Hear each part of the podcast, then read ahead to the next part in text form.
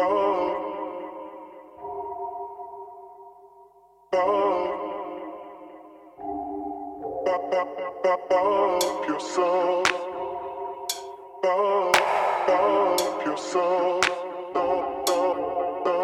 never felt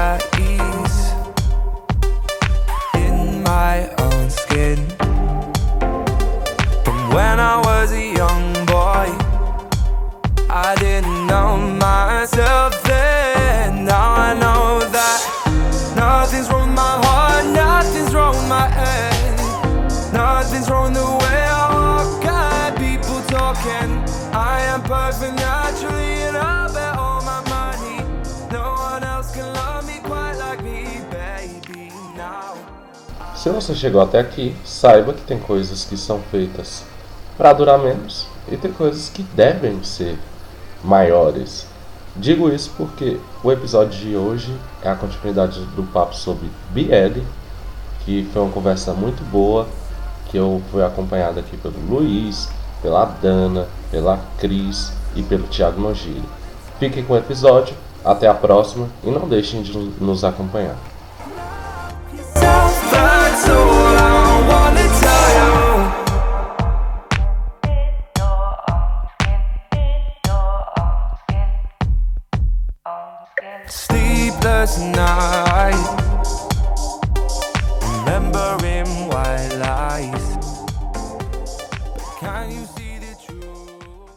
Falar um pouco sobre minha experiência, que não é absolutamente nenhuma, quase nenhuma. Tem alguma experiência mais com obras adjacentes, ou por exemplo, Yuri on Ice. E aí eu queria até perguntar para vocês: o Yuri on Ice se encaixa no quê? O Yuri on Ice? Isso. Eu posso chamar ele de BL ou não? Porque ele é um, ele é um anime original? É, ele é um anime original. Eu, eu diria que não. Ele não é um é, BL. Eu também não, ele não foi vendido desse jeito. O marketing dele em nenhum momento falou que ele é BL, e isso é importante no final das contas, porque o japonês não gosta de surpresas. Então, assim, se eles querem que sejam BL, eles vão falar que é BL. Até algo que eu vou relacionar com essa questão do Yuron Ice, que é assim, que abre as portas para o interesse de, você, de conhecer mais BLs. Não que eles sejam mais forma como o romance é conduzido e eu acho que a quebra de estereótipos que existem. Porque vamos lá. É eu hétero numa sociedade que oprime, que não respeita o outro, não existe um respeito a pessoas que gostam de pessoas do mesmo sexo. A gente vive nessa sociedade. E boa parte desses valores são internalizados em nós. Isso é uma conceito básico de sociedade e relação coletiva. E nesse ponto, quando eu chego e pego algo que traz essa abertura, e aí você tem o Given, que eu acho que não é à toa que é uma obra que está ganhando popularidade e vende muito bem, e não só para mulheres, que seriam o público principal, vamos colocar assim, do BL, ou Yuri on Ice, que foi uma obra que também ela sai um pouco daquela daquele público que consome. Eu acho que a minha experiência inicial com essas obras é muito importante não para ditar o que eu vejo agora, mas o depois. Então, quando eu vou lá e penso em consumir um Joy, um Giving, é um reflexo dessas experiências anteriores. E eu acho que o que vocês têm citado aqui é muito importante, porque a gente vai desconstruindo. Thiago pegou num ponto de falar sobre obras que, que têm um, um sentido mais erótico. Não quer dizer que elas são ruins. Elas são obras com um objetivo. Assim como tem obras que são mais leves. Você tem o Given, que tem, tem essa questão da relação, mas também tem um drama ali por trás. Eu acho que essa percepção, essa ideia de fugir da, dos estereótipos é muito importante pelo menos é algo que eu sinto pensando nas experiências que eu tive, não diretamente com Bieles, mas pegando um pouco dessa experiência que vocês passam e o que eu lembro de ter consumido que seja próximo disso. Queria perguntar para vocês, e aí acho que podemos começar com com a Cris. Falar um pouco sobre o que ela enxerga como ponto positivo no BL e o que ela enxerga como negativo. Pontos positivos. Assim, acho E isso- negativos. Aí você pode trabalhar Aham. nos dois. É, eu acho, na verdade, isso meio complicado, assim, porque eu acho que nada realmente é muito inerente do BL, entende? É muito do que eh, quem tá lendo absorve e o que, que eles vão fazer com isso. Porque, por exemplo, o que eu vejo de, de positivo mais é realmente aquela questão que eu já tinha citado antes, no sentido de que ele, eu acho que ele acaba sendo uma porta de entrada para muita gente. Conhecer, às vezes, se conhecer melhor, porque eu, eu conheço muitas pessoas que já falaram que elas conseguiram se descobrir, né? Através do BL, ela, o BL deu essa abertura para elas. Então acho que isso é uma coisa bem interessante. Também no, no sentido do Japão, né? Porque o BL acabou criando, ele criou muitas, como posso dizer, movimentos na sociedade japonesa que eu achei interessante. É, por exemplo, é, não tem muitos animes BL, no final das contas. Sai pouquíssimos. Tá saindo muito mais recentemente, mas ainda são poucos se comparado ao resto. E recentemente também tem saído muito mais dorama, né? né? Live action. Recentemente uma coisa que teve foi, eu não sei se vocês conhecem, teve um drama, um dorama chamado Osan's Love. É um, era uma, é uma, é um dorama original, não é baseado em nada. Ele era uma novela que saiu na TV japonesa, sei lá, alguns anos atrás, e foi um estouro de popularidade. Um estouro de popularidade. Era uma comédia com um triângulo amoroso lá entre um cara, o chefe dele e um colega. E fez muito sucesso. Muito sucesso. Muitas pessoas que, tipo, é, falaram que ah, os pais gostaram, os avós gostaram. E não é, isso não é, não é algo comum no Japão, sabe? É ainda uma cidade, é uma, é sociedade bastante tra- tradicional. Então ter senhor, é, senhorinhas e senhorinhos assistindo uma novela sobre um triângulo amoroso entre três homens, obviamente foi bem inovador. Ah, o pessoal que produziu, né, o dorama falou que eles obviamente viram essa abertura por causa da popularidade que é, crescente do BL e por causa do sucesso de, de Osan's Love, eles começaram a, a fazer ainda mais doramas. Teve o Kino na, Nanita Beta, que é de dois. Não é, não é baseado num, no mangá BL, apesar da, da autora ser, é, ser mangaka, ela, ela, tenha, ela tenha feito vários BLs. Mas aquele dorama só saiu por causa do, su- do sucesso de Osan's Love e o Osan's Love só saiu por causa do sucesso de BL. Então, assim, é um, um movimento bem interessante como esses doramas estão fazendo cada vez mais sucesso com a, a população que não é Fujoshi. Eu acho que isso é. O, o BL está conseguindo quebrar algumas barreiras na sociedade japonesa bem, bem legal. Em ponto negativo, é, para mim também eu acho que é complicado falar. Desculpa aquele rapidinho, mas é, eu acho que, que nem você falou, é complicado porque os pontos positivos e negativos eles são inerentes a uma boa escrita, né? Qualquer boa obra. Sim, gênero, não é, não, não é coisa do BL. Tipo, é É, qual- eu acho que é inerente à à escrita, à qualidade da- do que o autor tá escrevendo ali. Sim, tipo, por exemplo, eu falar de, de, de, de BLs com relacionamento tóxico e tal. É, tem, não, é, não é só do BL, né? Isso infelizmente teve uma romantização de, de relacionamentos problemáticos. Assim, no romance, eu digo até mundial, assim. A gente pode dizer que teve aquele sucesso mundial, 50 tons de cinza, que não é lá. Que não tô nem falando do- da questão do sadomasoquismo. A relação dos personagens não era nem um pouco saudável e foi um sucesso, sim, estrondoso. Então a gente não pode dizer nem que é alguma coisa do Japão. Existe o- uma romantização de alguns conteúdos problemáticos no romance no geral. Então é muito difícil pra mim falar que, tipo, ai, porque o fandom de BL tem gente muito problemática. Todo fandom tem um lado podre, assim, não é exclusivo do BL. Então, acho que se eu tivesse que fazer, assim, alguma crítica ao BL, o que eu diria é, assim, de reclamar, é que talvez eu gostaria que tivesse alguns mais BLs focados em aventura e ação. Não que não exista, porque eles existem. mas não tem tantos quanto eu gostaria que tivesse. Porém, o BL tem um negócio de que a, o fandom, pelo menos japonês, às vezes eles têm temas que bombam do nada. E de repente só sai BL com aquele tema. Assim. Eles criam revistas exclusivas para aquele tema.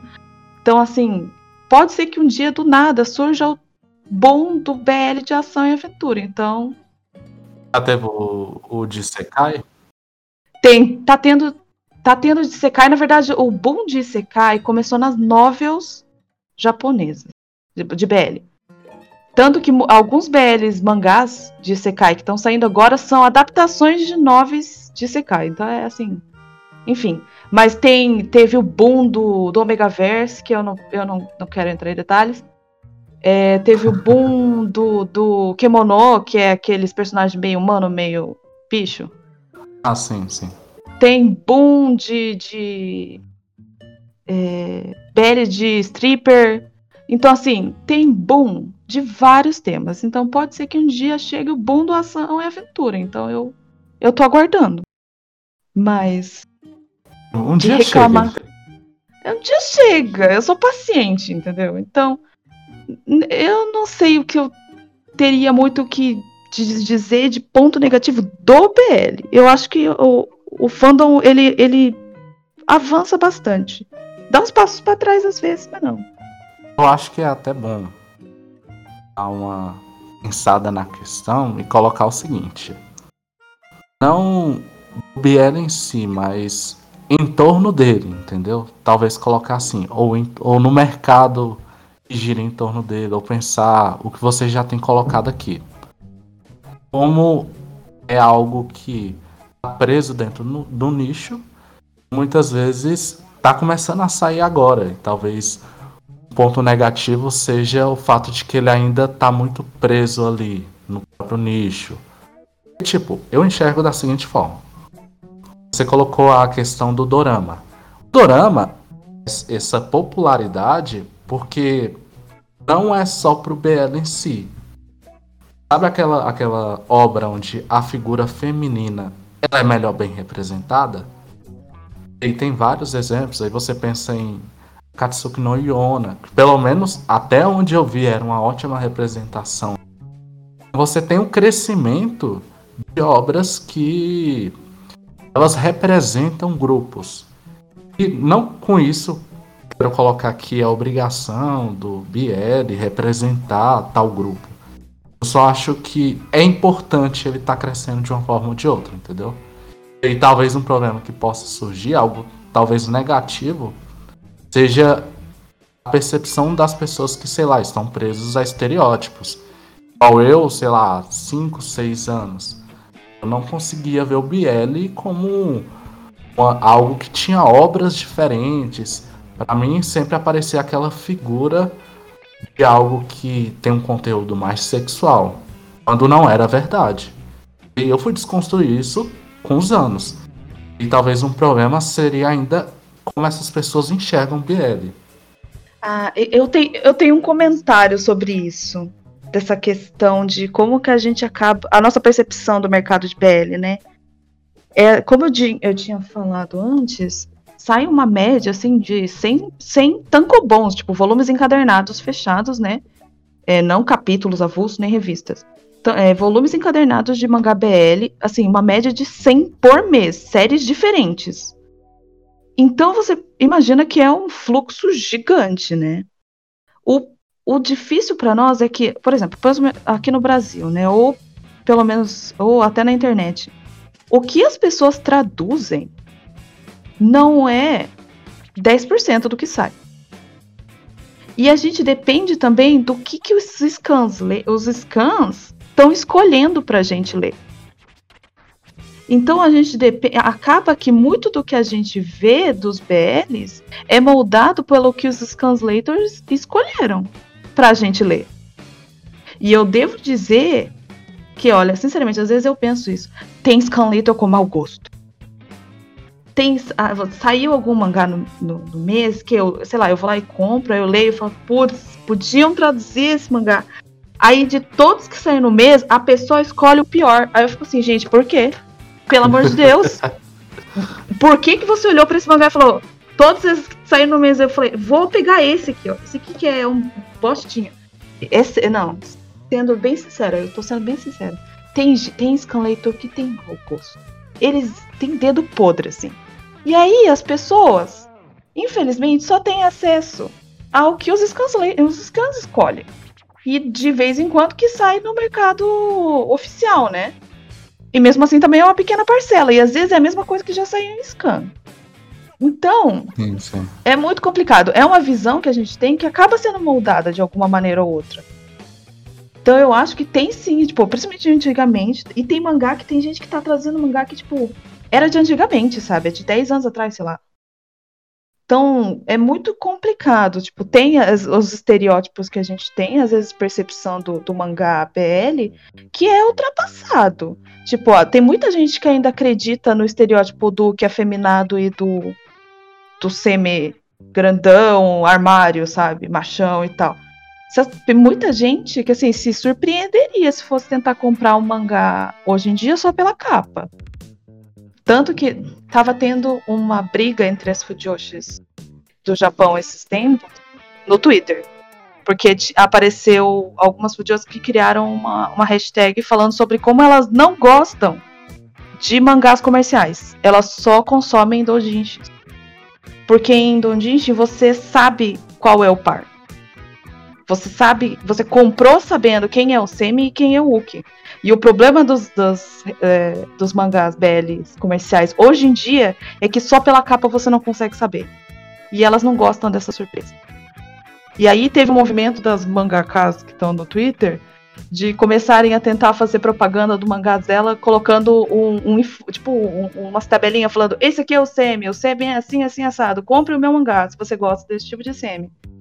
Então, assim, é, é algo que muita gente aqui no Ocidente ainda acha que, que tipo, o Japão tá parado no que de Okaneganai, assim, e não é real. Sim, sim. É uma percepção que eu acho que a gente tem que começar a pensar um pouco no mercado.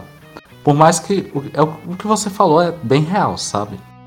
Nós conhecemos vários, é, é, várias demografias, gêneros que são de nichos e muitas vezes a nossa percepção é errada daquilo, entendeu? Eu acho que é isso que eu queria colocar. E Sim. continuando nossa saga aqui, é, eu queria perguntar agora pro Luiz. Luiz, Tá, eu não tenho um conhecimento tão grande assim ao redor por não ser parte do fandom, né? Não sou o cara do fandom, eu sou um cara de fora. Então, como uma pessoa de fora, interessante que eu vejo, legal, é que eu reparo que, pelo menos nas obras que eu acompanhei, um desenvolvimento mais interessante dos personagens, sem se preocupar muito com aqueles clichêsões, sabe? De, ah, esse é o personagem assim, esse é o assado. Pelo menos na, no que eu acompanhei, eu achei bem interessante isso. Agora, como negativo, eu vejo até mesmo falando como pessoa mais de fora, o que as pessoas que não estão dentro do fandom, dentro do nicho, elas enxergam, né? É, a gente vê algumas pessoas, às vezes, que generalizam o, o, o que é BL, baseado em obras que às vezes não representam o todo ali. Então, eu vejo o pessoal, por exemplo, falando, ah, olha só essa porcaria aqui, esse negócio aqui, tudo sexualizado, blá, blá, blá, mas é o que eu falei antes, não é só isso, né? Então, qualquer tipo de generalização, ela tá fadada ao fracasso, sim. né? Tá fadada a- ao erro, porque quando você coloca no mesmo pote um grupo muito grande de obras, de pessoas, de o que for, você tá fadado a, a- a generalizar e errar na sua análise. né? Então, eu vejo que muita gente de fora às vezes generaliza o BL como é, e sempre, ah, vai, sempre vai ter é, cena, uma cena mais quente, sempre vai ter isso. Não, não é isso. É, Você tem tipos diferentes, com objetivos diferentes e para gostos diferentes. Então, você consegue, com certeza, você que não é leitor de BL, encontrar dentro do, desse, desse, desse nicho, desse tipo de demografia, alguma obra que vai te agradar. Eu tenho certeza disso e, e é isso que as pessoas às vezes se afastam por falta de entendimento e de conhecimento, talvez. Ana? Oi, estou aqui.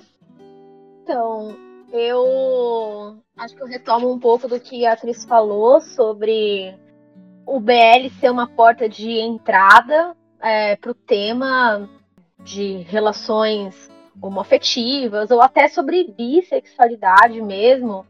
uma das coisas que eu mais acho legal em Given, por exemplo, foi ter trazido outras questões dentro de um mangá BL, porque geralmente o mangá BL é sempre composto, tipo, todos os caras só são homens e todos os homens são gays, majoritariamente, né?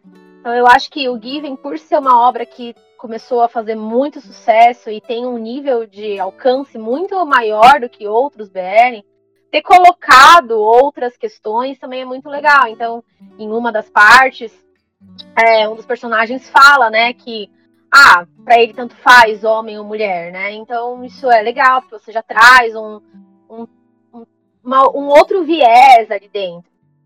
E até porque também tem. É, ele tem ele namora, né? Ou namorou a irmã de um outro personagem e tal. Então, é, eu acho que o BL ele aborda sim outras questões. E apesar de ele não ser feito para ser representativo, ele acaba apresentando esses temas muitas vezes para as pessoas pela primeira vez, ou faz a pessoa pensar naquilo de um jeito diferente. Então, por exemplo, em Joy, uma coisa que eu achei muito legal foi como é, ele, é, ele é um pouco educativo dentro do, da história, né? Porque quando o mangaka é, conhece o outro, né? O outro que já é gay, e ele não se enxergava da, daquela forma ainda, né? É, ele começa a descobrir um pouco sobre isso. E o, o, e o mangaka, que já é, que, que é assumido gay, ele fala, meu, por que, que você tá me perguntando é, se eu faço essas coisas X ou Y? Eu não pergunto para você se você faz isso só porque você é hétero. Né? Então eu, eu também acho que, o manga, que as histórias também trazem esse ponto de vista. Tipo, poxa, por que, que a gente tem que ficar é, perguntando milhares de coisas para as pessoas que são LGBTQ, enfim. Tipo, ai, mas como que você faz isso? Como que você faz aquilo? É, como se aquilo fosse anormal, né? Então, acho que essa, essa normatização de, de tudo que engloba mesmo o universo LGBT, acho que tem muitos mangás BL que, que falam sobre isso e eu acho muito legal, né? E se eu fosse falar de alguma coisa negativa, acho que eu talvez falaria sobre uma, uma parte mais comercial mesmo, que é, é o fato de realmente não ter muita adaptação de anime, é, de mangás BL. Tem mangás BL que são muito, muito, muito bons e raramente ganham adaptação. E tem, manga, e tem animes que tem adaptação e a história é muito rasa e você vê que realmente só queriam vender aquilo sabe? Eles só queriam pegar uma história para ganhar dinheiro, enfim. Aí não é nem questão da história ser boa ou ruim, entendeu? Mas é a questão de você ver que nitidamente os estúdios es escolheram aquela obra para arrecadar dinheiro. E isso, obviamente, tá certo dentro do ponto do mercado, porque é para isso que né, ninguém vai realmente, como o Thiago falou, ninguém vai investir em algo que não vai dar retorno. Mas eu gostaria mais que existisse um pouco esse movimento, assim como a gente tem, sei lá, é, uma Netflix da vida que deu voz um pouco mais a produções independentes para sair daquele daquele geralzão de Hollywood remake que só que existia, né? Às vezes eu gostaria que existisse um pouco isso dentro do BL também, tipo que alguns estúdios realmente tivessem interessados em em mostrar outras histórias que não fosse só o puramente comercial, enfim, apelativo para para grana. Mas é isso. Bom, eu, eu acho que isso, na verdade, começou a surgir, né? Surgiu o selo de, do, da Blue Links que fez Saizuru, fez o no Stranger. Acho sim, sim, verdade. Dá pra ter um pouco, assim, deu pra ver um pouco de esperança Sim, a luz no fim do túnel chegando. Sim. Eu acho que vocês devem ter esperança sim, porque Netflix. Nós temos serviços de streaming e eles não querem pegar só o popular. Então, eu acho isso muito positivo, esses serviços. E não dá para sustentar só com o que é popular. Até porque você vai produzir um anime de alguma coisa relacionada a um shonen de batalhas. Uma parada absurdamente que você vai ter mais gastos com aquilo. Então, pegar obras mais pé no chão, pensar produtos para esses nichos, eu acho que é uma tendência que ela vai ganhar força e é torcer para dar um retorno financeiro para que continue. Essa é a real. E aproveitando o gancho que a Dana trouxe com o Given, eu queria fazer a mesma pergunta que eu fiz pro Thiago, é, pedir para ele falar um pouco sobre o processo de edição do Given, como foi trabalhar nele. O Given, eu sempre falo isso para todo mundo e para quem não leu o Given, né? Tipo, esquece o desenho animado, esquece que, que o anime existe, foca no mangá, porque o mangá de Given ele é muito bem. Aí eu não sei se é a técnica da autora ou se são os editores, mas ele é um mangá muito moderno. Ele é um mangá muito sofisticado em termos de fazimento de mangá. O Given é um mangá que você lê, a técnica aplicada nele de narrativa, de leitura, de quadrinização, sabe? Essas partes que, se você comparar com mangás antigos, tipo Cavaleiro Zodíaco mesmo, né? Cavaleiro Zodíaco, o Hokuto no Ken, sei lá, né, esses mangás aí datados, você percebe que houve uma evolução drástica na parte editorial do fazimento do mangá. Então, o Given é um mangá muito, muito, muito, muito, muito, muito bom em termos de em, em termos técnicos. A história, obviamente, é muito boa, né? Envolvente, os personagens são carismáticos, eu acho que é 95% mérito da autora, mas a forma como ele é feito é muito, muito, muito bom. Então, isso me encantou muito. É, esse é o principal ponto, assim, que, que me encanta no processo de fazer Given. É muito gostoso traduzir Given porque ele é muito, muito, é, é, ele é fluido, ele é bem feito. Parece que ele foi feito por uma pessoa que sabe como que um leitor se sente ao ler mangás que não são bem feitos. É uma técnica muito sofisticada, é, é moderno. É, eu acho que é uma nova geração de de profissionais fazendo mangás. Isso é muito claro. Houve uma clara evolução tanto dos mangakas como da equipe editorial de que o mangá evoluiu e estão se aplicando técnicas modernas de como fazer mangás e eu acho que tem muito a se aprender com o Given, porque o Given é muito bem feito nesse sentido.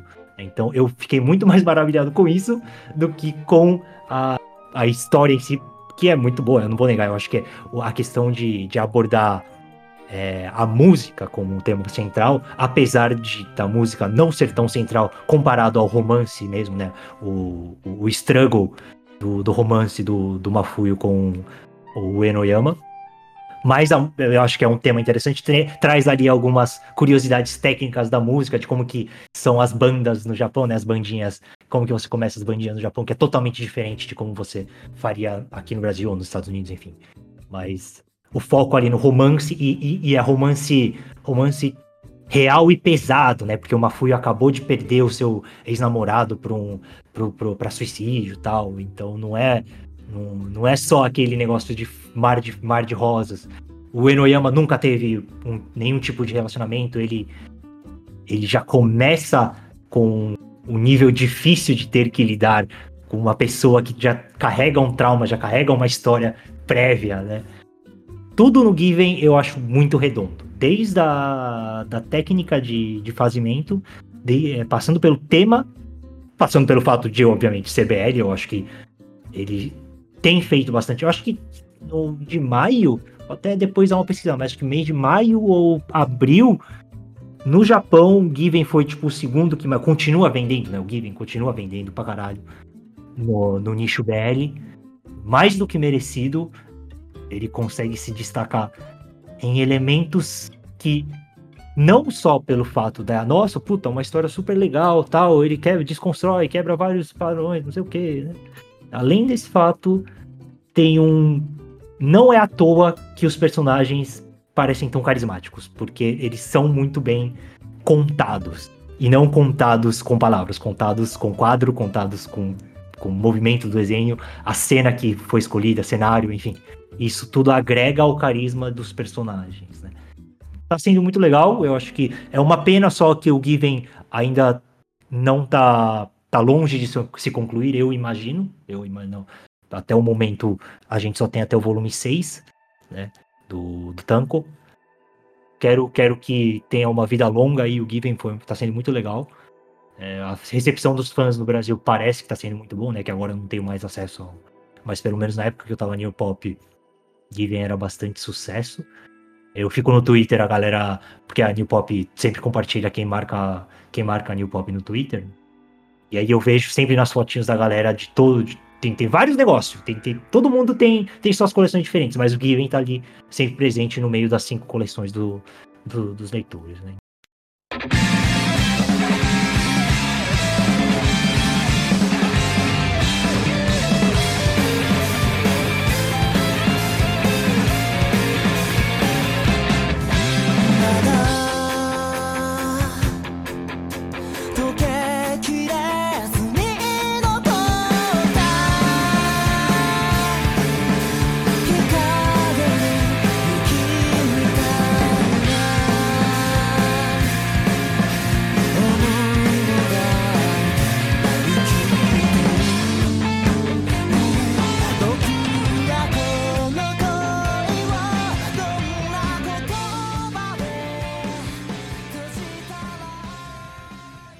Eu quero aproveitar o gancho do mercado aí. E eu vou colocar uma pergunta. Pode começar em você mesmo, Thiago. E você coloca sua visão como alguém que estava inserido no mercado. E é com relação à recepção aos anúncios de BLs no Brasil. Aos anúncios e lançamentos. Então, então, ó, é o seguinte. Sabe a, a pergunta sobre lado bom e lado ruim do BL? Uhum. É, eu, eu, eu fiquei pensando assim, e tem uma coisa que é o lado ruim, e aí não é do BL, é do capitalismo mesmo. Né? Aqui a gente tá falando, tá, tá aqui pra falar mal do capitalismo. E o capitalismo é uma merda. E o capitalismo é uma merda porque, porque aqui, assim, aqui.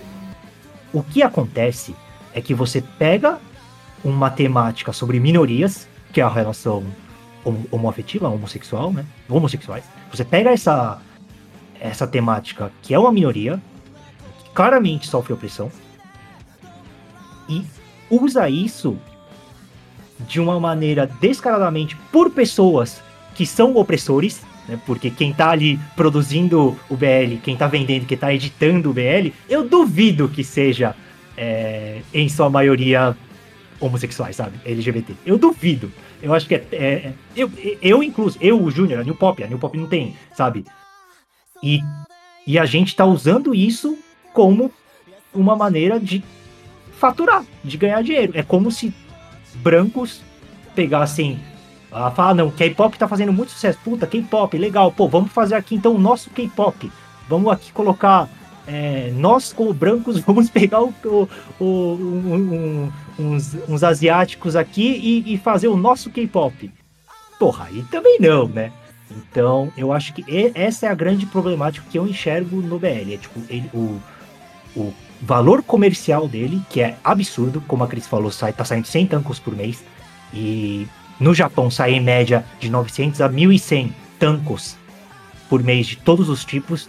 Ocupa um décimo desse, disso, é, desses lançamentos mensais. É uma baita de uma, de uma fatia do mercado. É uma puta grana que movimenta, né? E toda essa grana que está sendo movimentada, ela não está sendo movimentada porque existe uma real preocupação. Nossa, puta, é tão bonito esse, esse negócio de, de, de relação entre dois homens. Ah, é tão bonito é, é, é, a, gente, a gente valorizar o romance entre dois. Não é nada, não é nada disso, é porque o mercado viu um retorno é, monetário, uma- um potencial de, de renda violenta, e aí vai lá, vai os urubus do, do que são os, os, né, pessoas que têm poder de fato de decidir o que vai ser publicado ou não, e faz o marketing em cima disso, né, é, ganhar, faturar com isso, vai lá ganhar dinheiro com isso. Eu, eu, eu não posso, eu jamais poderia colocar aqui a minha mão no fogo para falar se realmente, nossa, então 86% das pessoas que estão envolvidas em produção de BR são heterossexuais e apenas uma minoria, não, não sei, eu não sei o número exato e não quero aqui generalizar como o Luiz disse, né? Não acho errado. Mas eu consigo dizer com uma certa segurança que com certeza esse dinheiro todo que está sendo produzido pelo BL, né, que está que tá usando, porque a pessoa está usando, por mais que você seja apaixonado, por mais que eu, Thiago, seja apaixonado por, sei lá, cara, é, é hip hop, sei lá, por, por um, Umbanda, mas que eu seja apaixonado pela cultura de, de, de, de, judaica. Eu não vou usar kippah, sabe? Eu não vou usar. Eu não vou. Eu gostar do, da, da, cultura alheia, né, da, principalmente de minorias que são oprimidas, não é uma, uma, uma desculpa para eu poder explorar isso. Então, assim, eu só fico triste um pouco, mas aí, de novo, é a questão do capitalismo. A culpa não é, não é do BL, é do capitalismo que permite esse tipo de, de, de aproveitamento e não dar espaço para quem realmente tem deveria deveria representar. Mas eu fico um pouco triste de, de assim, sei lá, eu acho que muitos autores e autoras, enfim, é, de BL são heterossexuais, né, mas estão ali explorando os editores de mangá são com certeza heterossexuais, estão ali explorando o, uma minoria. Né? Não, não, não a minoria em si, mas assim, uma relação que o resto da sociedade oprime e você tá ali ganhando dinheiro com aquilo. Né? Isso eu só fico um pouco chateado, que é por isso que está relacionado. E, por que, que eu tô falando isso? Porque é exatamente como funciona em qualquer lugar do mundo, inclusive aqui no Brasil. É, a gente acha legal, eu, eu particularmente, eu, e, e o Júnior também, né, o da Pop, a Pop como um todo, acha muito importante ter BLs no Brasil, porque as outras editoras não fazem. Só fica eu, eu fico esse sentimentos com esses sentimentos conflitantes de por um lado é importante ter, por um lado é importante o que se faz, é importante divulgar, é importante, sabe? Por outro lado, será que não está sendo predatório, sabe? Será que isso não acaba não acaba deixando as pessoas mais é, se sentindo exploradas por tabela, sei lá? Eu fiquei pensando aqui, é realmente algo a se pensar. Só que ainda é muito difícil de definir, para ser bem sincero. Assim, não, não é. É só, é só mais uma coisa mais minha do que, do que eu acho que, que né, é uma coisa. Mas eu, eu fico um pouco com esse sentimento. Por isso que eu falei dos sentimentos conflitantes. Né? Eu, eu tenho um pouco disso com relação. Por isso que eu acho que é um tema. É um, é um tema delicado no geral. Eu acho que o, o, por isso que o BL corre um pouco fora em comparação aos outros, às outras demografias, que não necessariamente, por exemplo, Shonen não necessariamente tá, né, é, é, a temática não é uma minoria necessariamente, né? o Shonen também não, sabe? Não é, não é isso. Não, a gente não tá numa onda de, sei lá, entre os shonens de batalha, é, tá a maior moda todo mundo fazer sobre os, sei lá, cara, sobre os, os tibetanos, sobre os, os palestinos. Não é, não é isso que está acontecendo, né? Ninguém está ganhando, tá ganhando. Nossa, vamos fazer aqui o shonen sobre a Palestina porque é isso que está voando, sabe? E, e, e, a gente conseguiria entender claramente que se, se um shonen sobre a Palestina tivesse na moda, isso ia ser problemático pra caralho, sabe?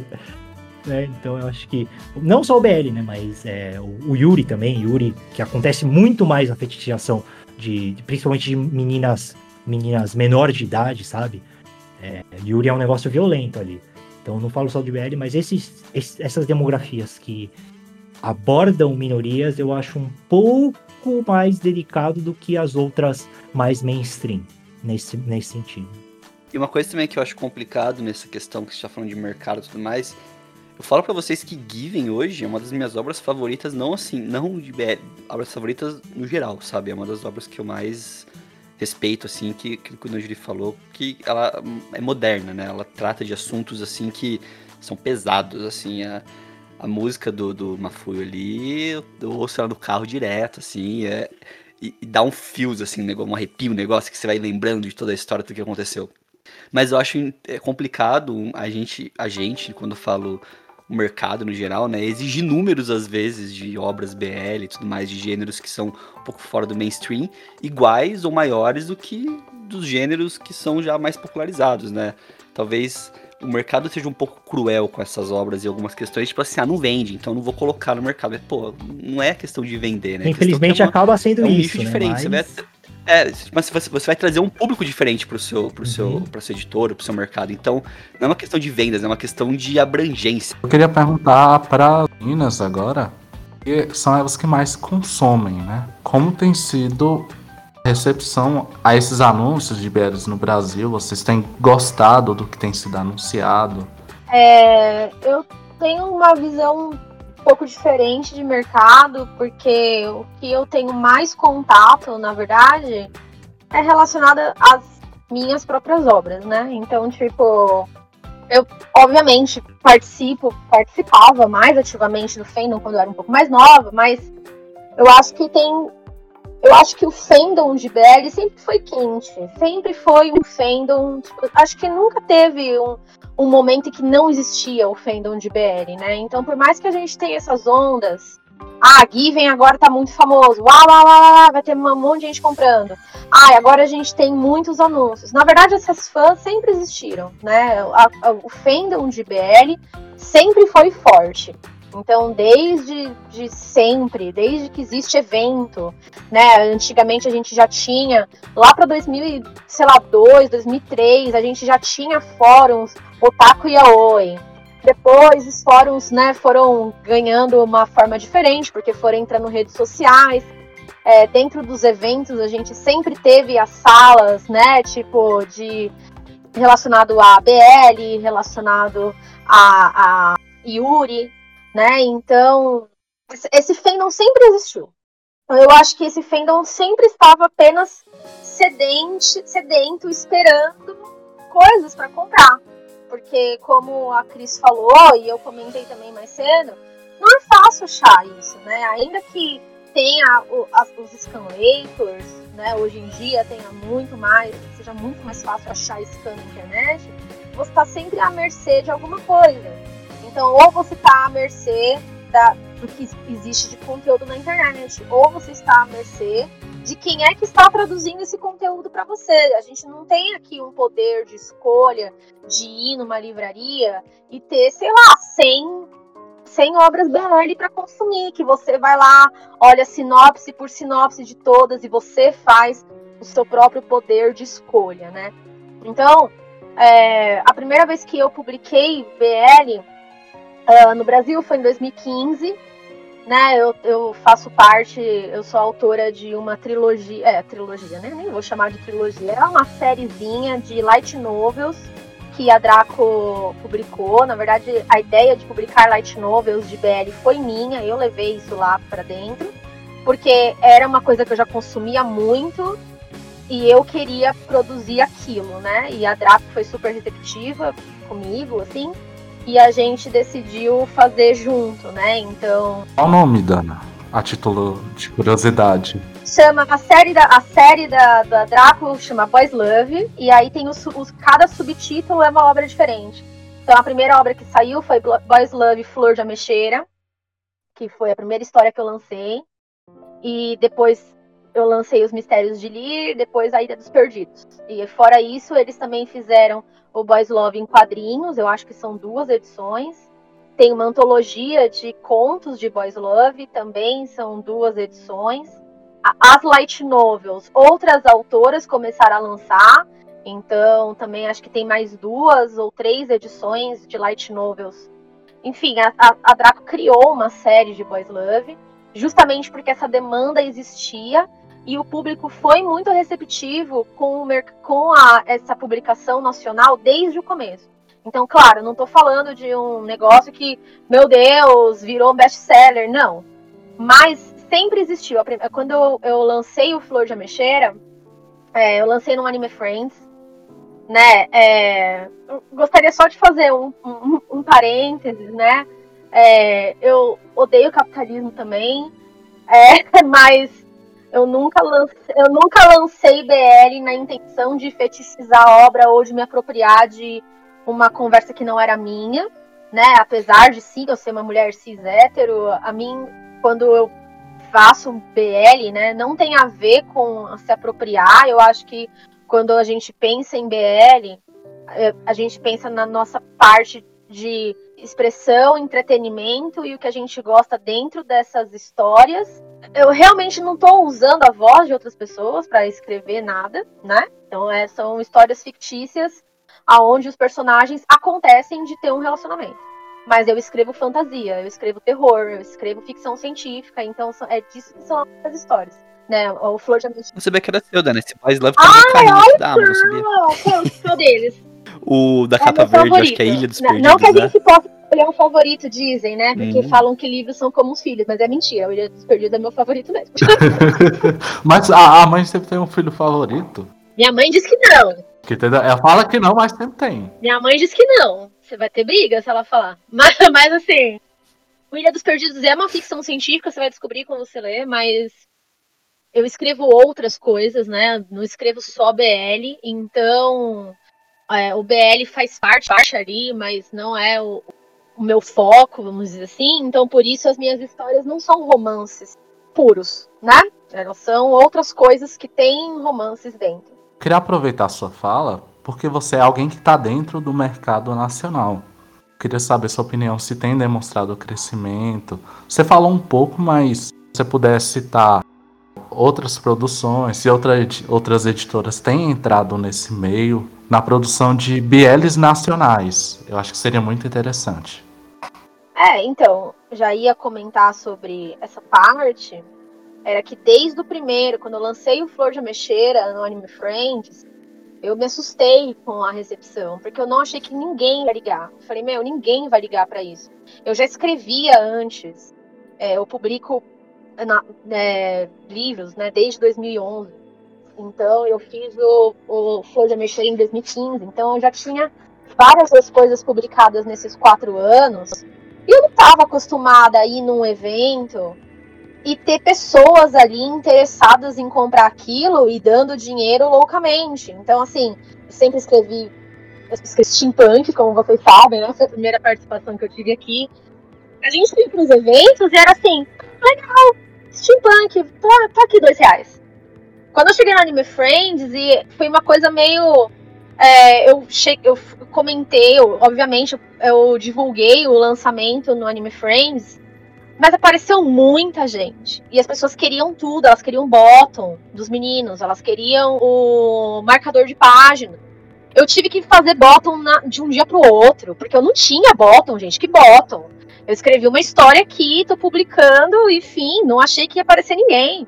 E aí, de repente era bottom, de repente tudo. O Ilha dos Perdidos eu lancei na Livraria Cultura, pra vocês terem noção, porque ficou, tipo, o meu, a- foi crescendo tanto aquilo que eu tinha fila na Livraria Cultura, eu fiz eco bag, eu tive que encomendar no, no, no Mercado Livre. E tinha gente pra consumir, sabe? Então, apesar de ser um nicho pequeno, óbvio, gente, eu não, não sou nada famosa, assim, não, né? Não, não tem nada a ver isso, mas eu quero dizer que dentro do nicho as pessoas são muito receptivas pra isso, né? Então, se você é, quer fazer, tem gente que quer consumir.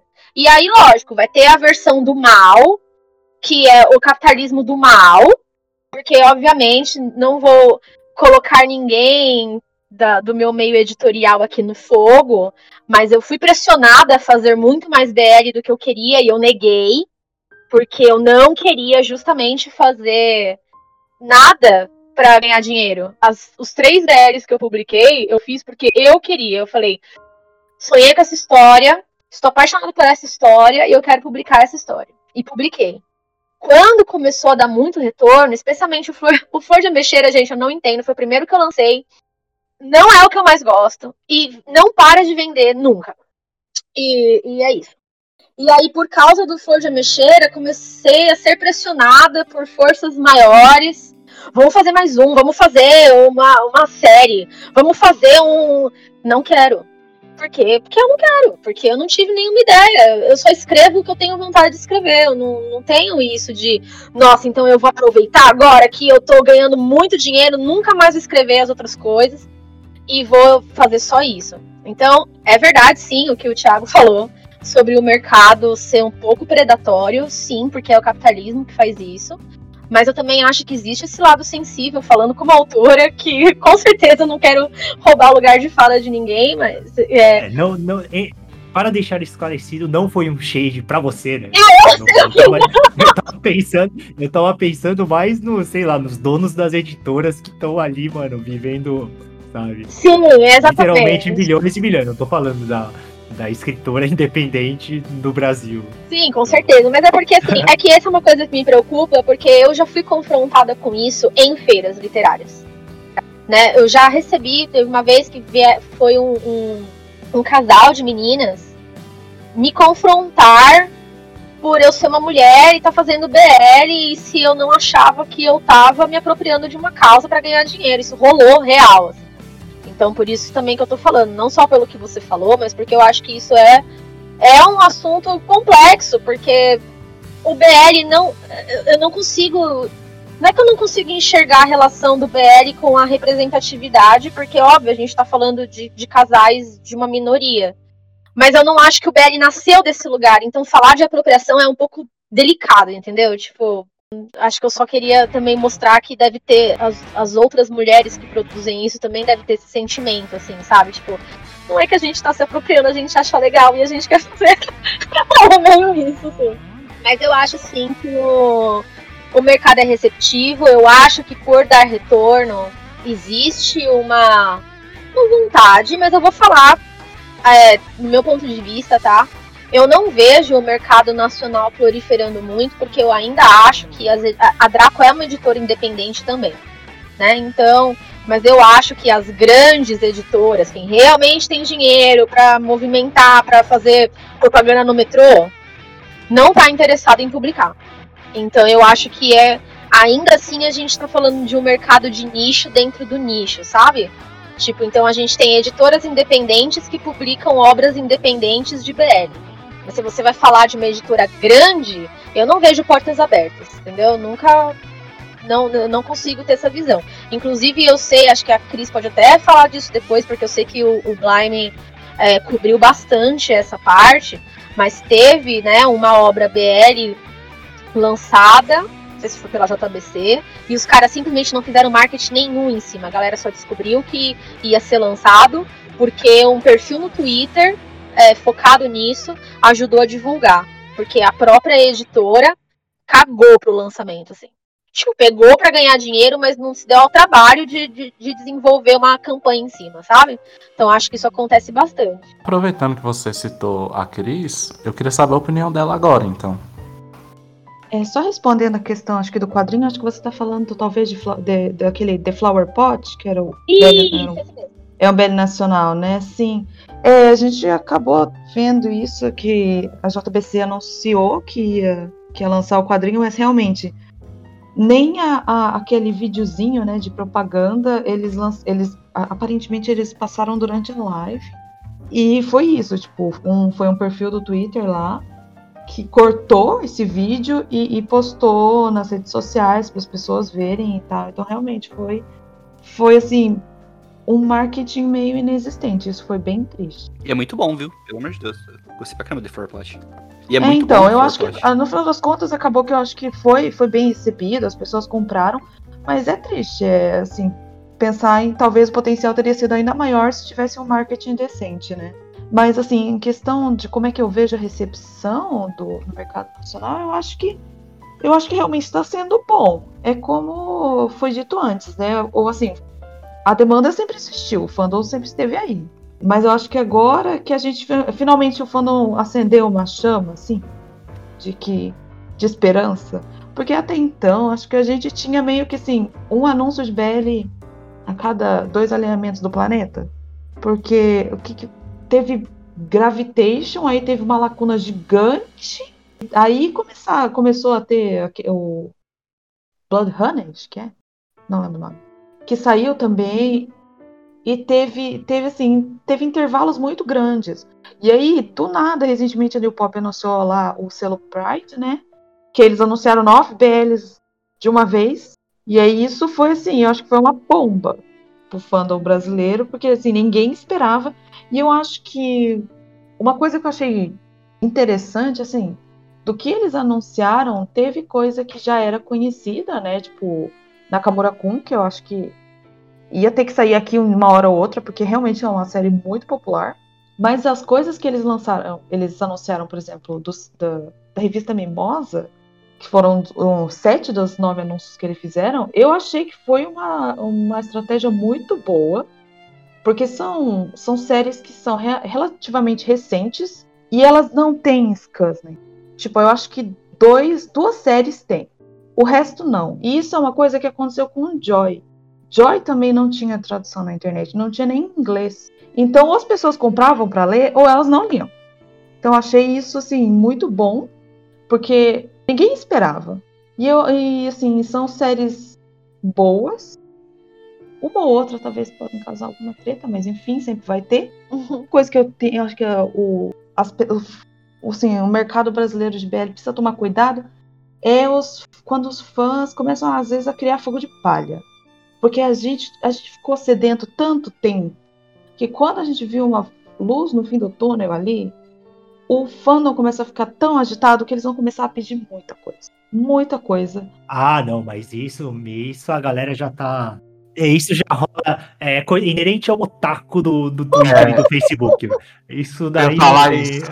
É, é, Então, mas é aí que eu acho que a, que a, a New Pop, por ser a que tá mais focando nisso, né? Mas qualquer outra editora que quiser lançar, se quiser lançar, é realmente tomar cuidado. Porque assim, tem muita gente que pede série que se viesse pro Brasil não ia vender. Porque eu tenho certeza. Isso, isso é foda, isso é foda mesmo, porque. É gente que faz barulho, mas é barulho. Isso, sabe? e na hora de comprar não compra. É, isso, por exemplo. Acontece muito. É tipo aquele povo que hoje, em 2021, pede para lançar de onde Romântica. São 25 volumes. Não, já tem mais. Acho que deve estar 26 agora. Em andamento. É surreal. Não é uma série que é é uma série que tem muito ou ame ou odeie, e tem um fandom que muita, muita gente que gosta é jovem, que não tem poder de compra.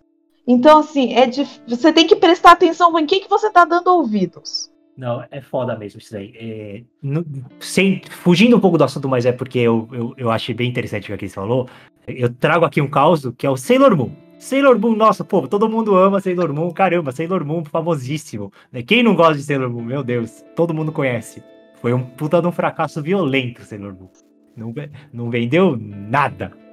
Então, quer dizer, nada, né, é, é muito forte, mas assim, é, comparado, ao, tamanho, comparado né? à expectativa, né, lógico, primeiro volume, sei lá, deve ter vendido pra caralho. Mas ao chegar pro final, né, Sailor Moon. Sailor Moon que teve desenho no Brasil, o mundo inteiro conhece, sabe? Não, não teve essa recepção, então realmente tem muito disso de fã ficar agitando, agitando, agitando, mas na hora se não gosta de uma coisinha, ah, não gostei, já não compra, sabe? O famoso Coca-Cola, agita, agita e nada.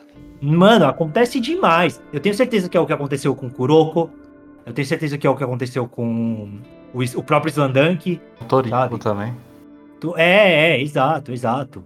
Muitas dessas coisas. Então, é, tipo, tem, tem, tem que se ter muita cautela em até que ponto é o que é aposta segura, né? Até que ponto é Demon Slayer e até que ponto é, é são coisas mais fadadas ao fracasso. Eu queria só perguntar pro Luiz se ele tem alguma coisa a adicionar, porque eu tô encaminhando pro final, porque eu tenho a impressão que a gente vai acabar conversando aqui até a noite. não, tem mais nada pra adicionar, não. Acho que é, foi muito bem falado aquilo que a gente comentou, né? Tipo, o mercado, ele não pode exigir, às vezes, também números, né? De, de que a gente falou, não pode exigir número de Kimetsu pra uma obra BL. Mas ela é necessária porque você atinge um público diferente, né? Você traz para a editora, traz para o seu, seu selo ali algo que talvez você não teria antes. Então, acho que é isso que falta, às vezes, a editora abrir o olho, mas também é uma, uma aposta arriscada, dependendo do que escolher. Tem que ser algo muito certeiro para você dar o start, né? Dali para frente é, é só você conseguir dar uma manutenção boa nisso, eu acredito. 時計のいらない測れない長さの春を浮き立っては歩いてゆく二人の距離。数センチがとても遠い。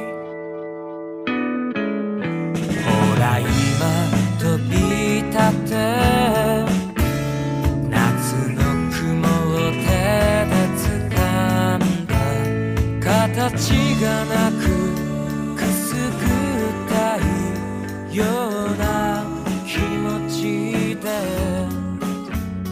風に吹かれ焦れていた Pro final, tem duas coisas aqui. Eu tenho uma pergunta da chefa. E eu vou encaminhar pra galera que manja mesmo de BL. depois eu gostaria de pedir indicações, indicações de BL. Eu queria perguntar primeiro a pergunta da chefa. Como vocês estão vendo o crescimento dos BLs coreanos? Estão ganhando cada vez mais campo entre os leitores do gênero. Ocupa um terço do mercado coreano. É violento. Um terço real? Um terço real. Um terço real. De, um terço de todas, toda, todo o faturamento de, de, de- É que lá não é. É manhua, manhua e, e webtoon, né? Toda, um terço do faturamento é de BL. Isso, isso dado, tipo, atual. Dado, se não for 2020, é 2019, um negócio assim. Caraca. É, eu vi essa, essa onda chegando avassaladora. Eu nunca li nenhum manhwa BL, até porque eu não tenho lido muito BL ultimamente. Mas assim, de, sei lá, cinco amigas, quatro leem sempre. Tipo, comentam, ai, você tem que ler esse daqui no Webtoon. Ah, teve uma, uma conhecida minha, inclusive, falou: usa a minha conta pra ler, porque você tem que ler. Então, assim, tipo, um negócio louco, porque ela começou a pagar a plataforma, não sei qual, não lembro qual que é agora, não é o Webtoon, é uma outra. Ela começou a, pla- a pagar a plataforma só pra ler o- os manhwa core, os, o mangá coreano BL. Você tem que ler, entra pra ler. E eu, tipo, meu Deus, eu não consigo, não tenho tempo, mas vou tentar, juro. Então eu acho. E. Pera, mas você leu? Não, não li ainda, não li ainda. Até hoje. Eu tô, eu, tô, eu tô devedora, eu tô devedora, ela não me escute. Mas eu tenho uma outra também que ela é bem fã de, de, de tudo da Coreia, ela super dentro do K-pop e tudo mais. E ela também já comentou várias vezes sobre BL coreano e que o como chama a atenção dela, justamente por trazer uma proposta um pouco diferente. Assim, eu não sei exatamente o que, que é a diferença, mas eu acho que tá ligado a tudo, assim, a arte, ao tipo de história explorar tópicos novos. Eu acho que isso aí vai, vai bombar. Mais. Cris, é, e Olha. você, já leu? Conhece?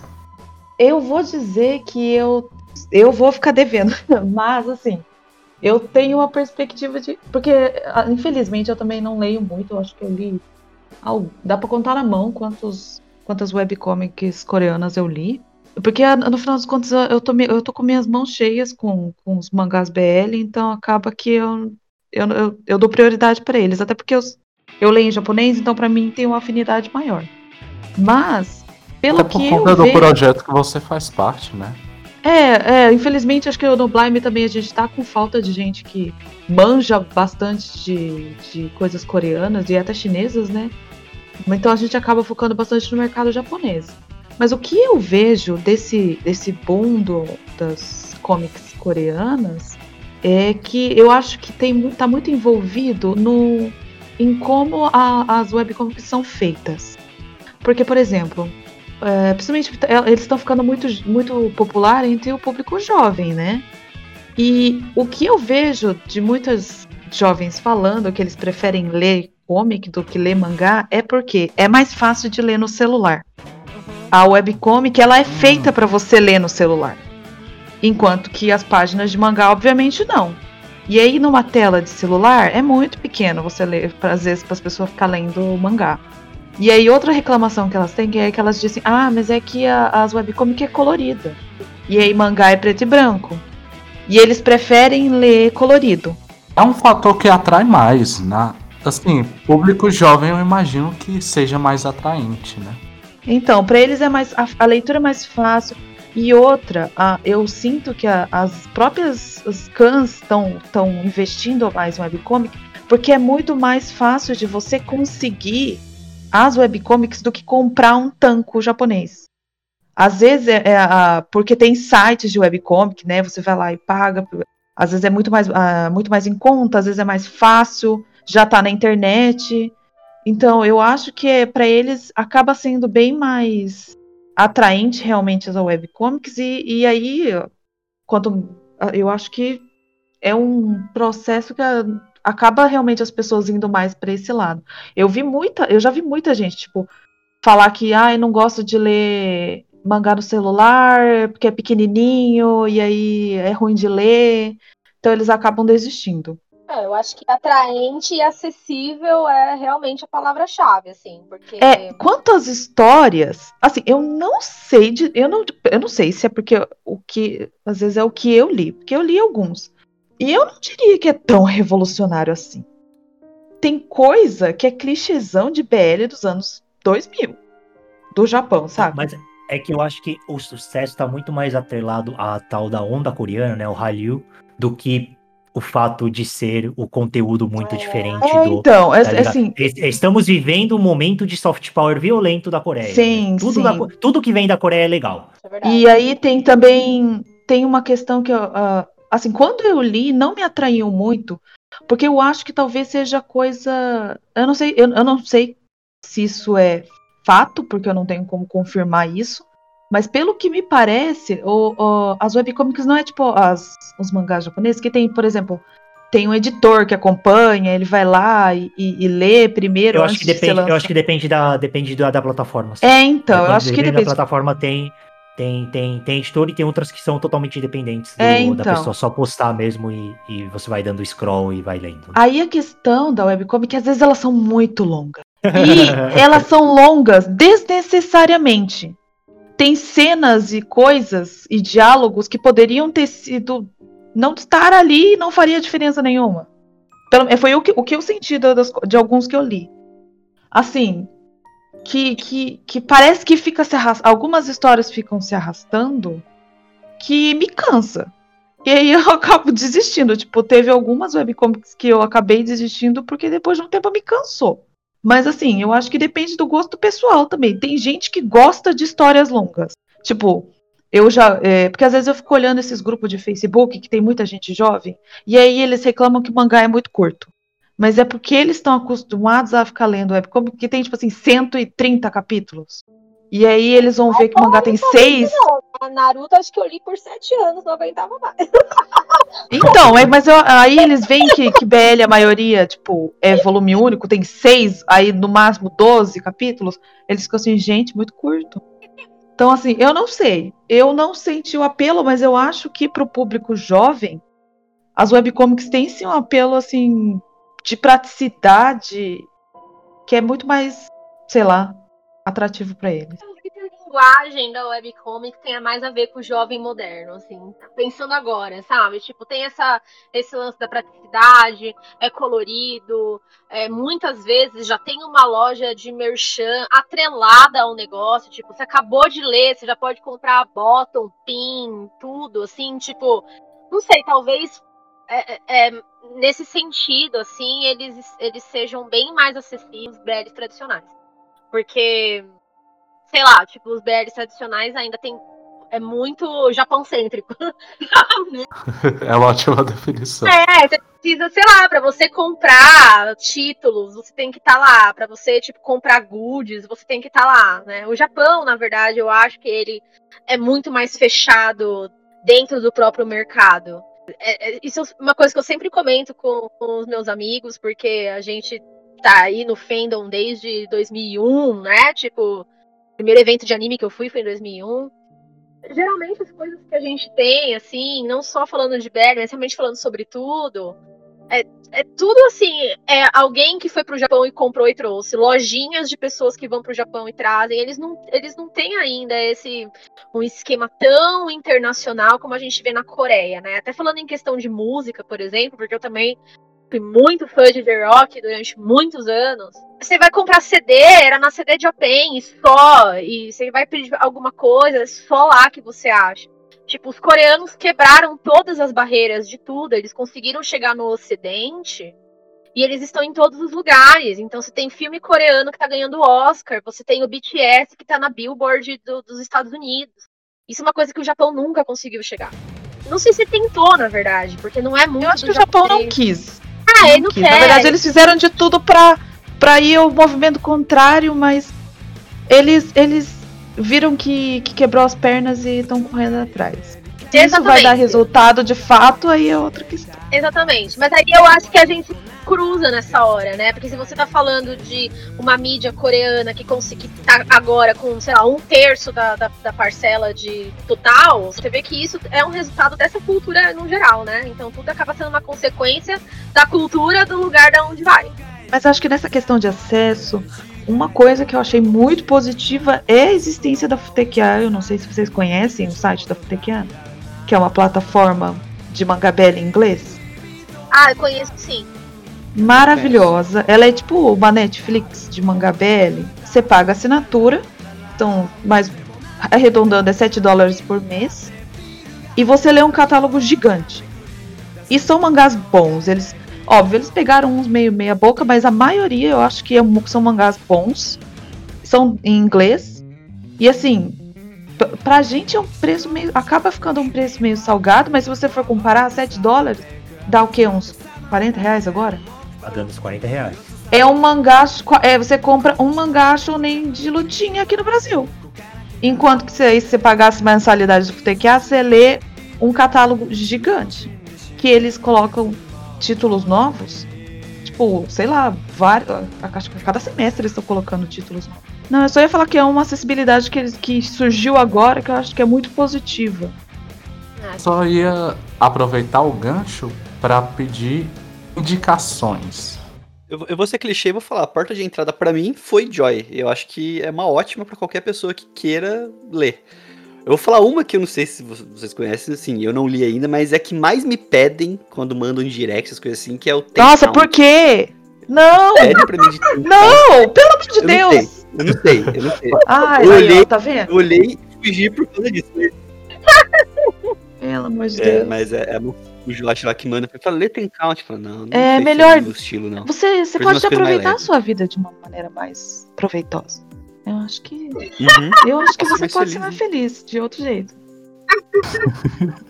E é sempre os perfis tem. Começa com Josh alguma coisa, perfil. Indiquem pra gente então. Quais as obras que vocês acham que seria uma boa introdução? A do Luiz não fica, não? Joy, Joy.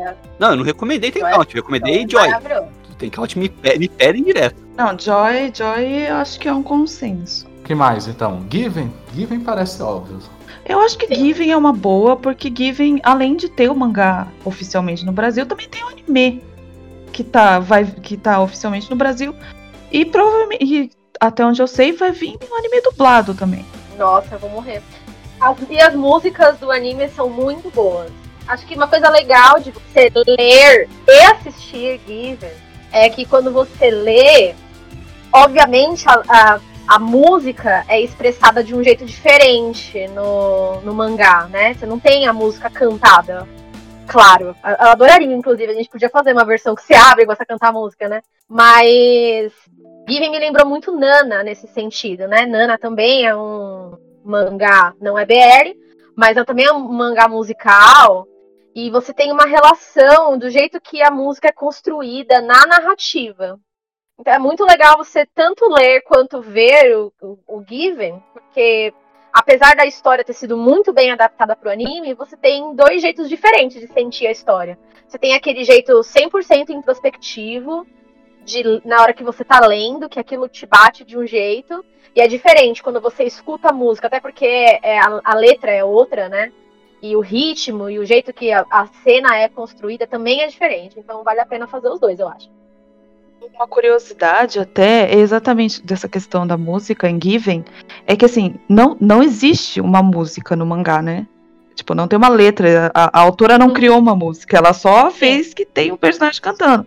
Então, por exemplo, o anime teve que fazer toda a música, as músicas, né? Teve que criar as músicas. E enquanto isso, antes do anime sair, teve o, o drama CD, que é o audiodrama, tipo a novela só em drama do de Given, que inclusive tem outros dubladores, não são os mesmos do anime, que eles fizeram outra música. Então existem duas, tipo, existem duas versões. Não existe e é, é ritmo completamente diferente, cantado por pessoas diferentes, com uma letra diferente. Eu acho que isso é super interessante até. Vocês estão falando da parte musical de Given? Eu escuto É- as músicas todo dia sem ter assistido. Mas assistindo é outra coisa, cara. Depois que você assiste, você- assim, eu assisti a primeira cena da musical do, do show. E ela é muito legal, impactante. Mas quando você conhece as histórias por trás daquela cena, o que, que ela representa, caraca, tem um, um significado totalmente diferente, sabe? A letra da música, ela conversa muito com o que acontece com uma Fuyo na história. É muito, muito bacana isso. Isso, agora mais indicações. Inclusive, eu vou fazer um parênteses aqui. Se puderem indicar obras nacionais e obras que serão lançadas ou já saíram, também é muito bom. Podem trazer obras desconhecidas, mas eu acho que seria muito bom trazer indicações de obras que estão acessíveis. Até agora só foram citadas obras que já saíram no Brasil. É ótimo. A gente. A gente. Boys Love, ele é perdido. Pode, pode se indicar, Dana. Pode Ah, indicar. tem que, tem que, é, não vale você se indicar, gente. Acho muito médico. Então, o Não, Luiz ó. te indicou. O Luiz te indicou. Obrigada, Luiz, né, por, por me indicar. Não, eu, eu, eu, indico, eu indico real o filme Do Que Eu Sei, porque eu acho Ah, sim. é muito, muito lindo. Eu não conhecia antes, né, de, de falarem do, do filme. Eu fui ver porque eu achei a arte muito bonita. Achei a arte, tipo, nossa, que diferente. E quando eu fui assistir, eu achei a história linda, sensível. Os personagens são, são muito carismáticos, assim. Acho que vale muito a pena mesmo. Vale a pena. É, acho, acho que é uma hora e meia de filme, sei lá. Não vão se arrepender, real. Assistam, é muito bom. Assistam e depois vão ler o mangá. E toda a continuação dela com o mangá gigante. Porque é muito bonito. Choro Ah, quero. horrores. Já Choro quero. horrores com esse, com esse mangá. Amiga, tem na plataforma de 40 reais? Pior que não. Ai, tá Eu acho- vendo, gente? Olha a tristeza! Mas Não, eu acho que. Mas, te- mas tá aí, né? as- As formas alternativas do 0800. Então, assim, né? Dá pra sempre dar uma procurada. Que, se eu não me engano, tem. Mas vou jogar no ar. Mas é uma, é uma série maravilhosa. Olha, além de, de Joy e Given, que já falaram, eu recomendaria que vai sair ainda, não saiu, é o, o, Na- eh, o Gambaré Nakamura-kun, que eles foi licenciado pela New Pop. Que acho que eles vão. O título vai ficar Força Nakamura. É, ainda vai sair, mas é um mangá muito divertidinho, é super descontraído. Quantos volumes tem? Sabe me dizer? Olha, ele só tem um volume. Na real, tá saindo. Perfeito, perfeito. Tá saindo uma continuação no Japão. Que a autora começou, aí ela parou, ficou parada por um tempão e aí ela retornou agora. Mas assim, vai sair, acho que encadernado só, sei lá quando, só Deus sabe. Então tem um volume só. Ele é fechadinho, não tem muito problema. Ela que quis continuar depois, mas é bem descontraído, é um mangá bem de comédia. Eu acho que é super simpático. Assim, de, de questão de, de, de séries nacionais, eu devo dizer que infelizmente eu sou eu sou péssima nisso também. Eu li pouquíssimas, mas é, a New Pop também anunciou que eles iam publicar Lebre Coelho, que essa foi uma que eu li, que eu, eu gostei bastante. Realmente, realmente é, é um Eu acho que já, já saiu. o já Leprechaun. saiu. Eu não faço a mínima ideia. Não sei, eu também não sei. Eu não tenho dinheiro, aí eu não olho as coisas pra comprar mais no Brasil. Pra você ver. Eu Mas é, eu, eu recomendo, a série é super bonitinha, eu li. Eu li ela um tempo atrás. Super simpática também. Eu acho que é uma, é uma obra que, que merece atenção também. Porque eu acho que tem muito autor brasileiro mesmo e a gente acaba não dando muita bola, infelizmente. Sim. Eu vou fazer, eu vou fazer o, o, o pseudo jabá. Não estou falando das minhas obras, mas eu acho que a série Boys Love da Draco como um todo pode ser um lugar bem interessante de se visitar.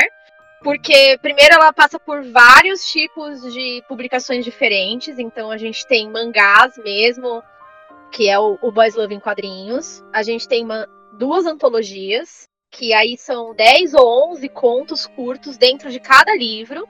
Um deles é mais suave, o outro é mais apimentado. É, a gente tem a Light Novel, que são as histórias curtas com algumas ilustrações. não, sei as outras, as minhas têm 10 ilustrações ao longo do livro. Então a ideia é ser uma leitura rápida, né? Não é. Não tem a dinâmica de um mangá, porque são só ilustrações mesmo. É legal porque. Por vários motivos. Primeiro, porque a pessoa vai, procurar essa série, vai conhecer esses tipos de obras diferentes. Nem todo mundo. Eu mesma nunca tinha lido uma antologia antes de publicar em uma, nunca tinha lido um compilado de contos. E como são autores diferentes, é sempre legal ver a diferença de estilo da, das pessoas, né? O jeito que as pessoas é, mostram o mundo delas, até o tipo de história também, porque, por exemplo, eu sou uma autora, eu, te, eu tive muito contato com cultura japonesa desde, desde sempre, né? Então, por exemplo, eu já participei de. já fui parte de Seinenkai. Eu não sou, eu não sou descendente de, de japonês, mas eu sempre gostei muito e acabei indo para lá, assim. Então eu já fiz parte de Seinenkai, eu já toquei quatro anos em grupo de taiko, eu já morei no Japão um tempo. Então, os meus BL, não todos, mas alguns bebem muito dessa fonte, assim, né? Da, direto. Mas vocês, dentro dessa série Boys Love, tem milhares de outros tipos de, de Boys Love. Inclusive, tem Boys Loves escritos por pessoas que nunca leram Boys Love japonês, assim, que realmente só quiseram contar uma história do jeito que elas queriam. Então é bem interessante de você ver, fora o fato de que, obviamente, são todos autores brasileiros, não são só mulheres, tem homens também. É, então eu acho que vale a leitura, vale procurar, com certeza, em, nesse, nesse mar de, de contos e histórias vai ter algum que, que, que a pessoa vai gostar, que você, querido ouvinte, vai gostar. Então eu daria uma chance para essa série. Tem os meus, então eu espero que sejam desses que você gosta, tá? É isso. Se eu comprar um, eu posso pedir assinatura? Eu vou ficar com vergonha, mas sim. É, Thiago. Oi. Uma indicação?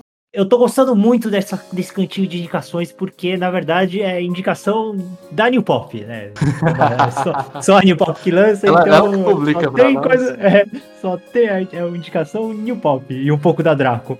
É, mas já que a gente falou de quadrinho coreano, é, acho que a New Pop anunciou um, um, coreano que chama On, On or Off. Dizem, dizem por aí, dizem que, que é super aclamado isso daí, tipo, todo mundo tava esperando que fosse sair uma hora mesmo e que é um grande sucesso. Fica aí a minha recomendação. Mas porque, né? É, é legal conhecer outros tipos de, de, de, de, leituras, né? Vai, vai que vai que esse On realmente cai no, no, no, gosto do, do povo e a New Pop traga outras coisas da, da Coreia, né? É, dizem que o On é bom mesmo, pelo menos o que o pessoal do Bayern falou é que é um bom BL de escritório, assim. Você gosta de BL de escritório? É só ler esse manhwa. Já comprei quando chegar vai ter resenha lá no Moshiroi lá. Vocês assistem lá. só indicação boa. Eu vou finalizar aqui. Eu queria agradecer primeiramente aos parceiros de equipe, a Dana, ao Luiz. Aí eu quero falar que, assim, em, em questão de recomendação, a, o Bain fez uma, um post chamado Recomendações BL para Novatos, então se vocês querem mais recomendação, tem nesse post. Isso aí, ó, gente. Tem recomendação e provavelmente são recomendações tão boas quanto as que foram citadas aqui. Não deixem de ir. Eu tenho, eu tenho só, só uma, uma, uma, observação. É, toda essa experiência que eu falei de ler pela primeira vez um BL e tudo mais, eu fiz vídeo lá no canal do Amoshirei, lá no meu canal. Então, tem dois vídeos lá, um de Joy e um de Joy Second. Assiste os dois lá que tá, eu falo um pouquinho da minha experiência, um pouco mais é, é, sobre a leitura em si de Joy, que eu acho que é a principal parte de entrada que você vai encontrar hoje disponível no Brasil vai ser Joy. Eu acho que todo mundo tinha que ler. Eu tô muito empolgado depois desse, dessas críticas aí. Agora eu queria agradecer a Cris e ao Thiago pela participação. Foi muito bom. Não, eu que agradeço aí pelo convite. O papo, o papo quando fica longo é porque ele tava bom. Essa é a minha visão sempre. Foi uma conversa muito legal. Querem colocar alguma coisa, Cris, Thiago? Acho que é isso. Acho que não. Acho que eu já falei demais até. é, eu também acho que falei mais do que deveria. Eu, é, comprem, comprem mangás, comprem mangás da New Pop. Não, não. Todo mundo falou muito bem e eu percebi que temas foram interessantes, então acho que uma discussão deve ser assim. Quero agradecer agora a quem nos acompanhou até aqui, aquele que, com toda a sua disposição, a sua fé, nos acompanhou nesse belo papo sobre ele. Seja você alguém que já acompanhava, então, talvez você acompanhava, mas não conhecia tão bem. Espero que tenha enriquecido um pouco o seu conhecimento. Ou quem nunca leu um BL. Agora é a hora de ler BL. Então é isso. Até a próxima. Não deixem de acompanhar nossos episódios e.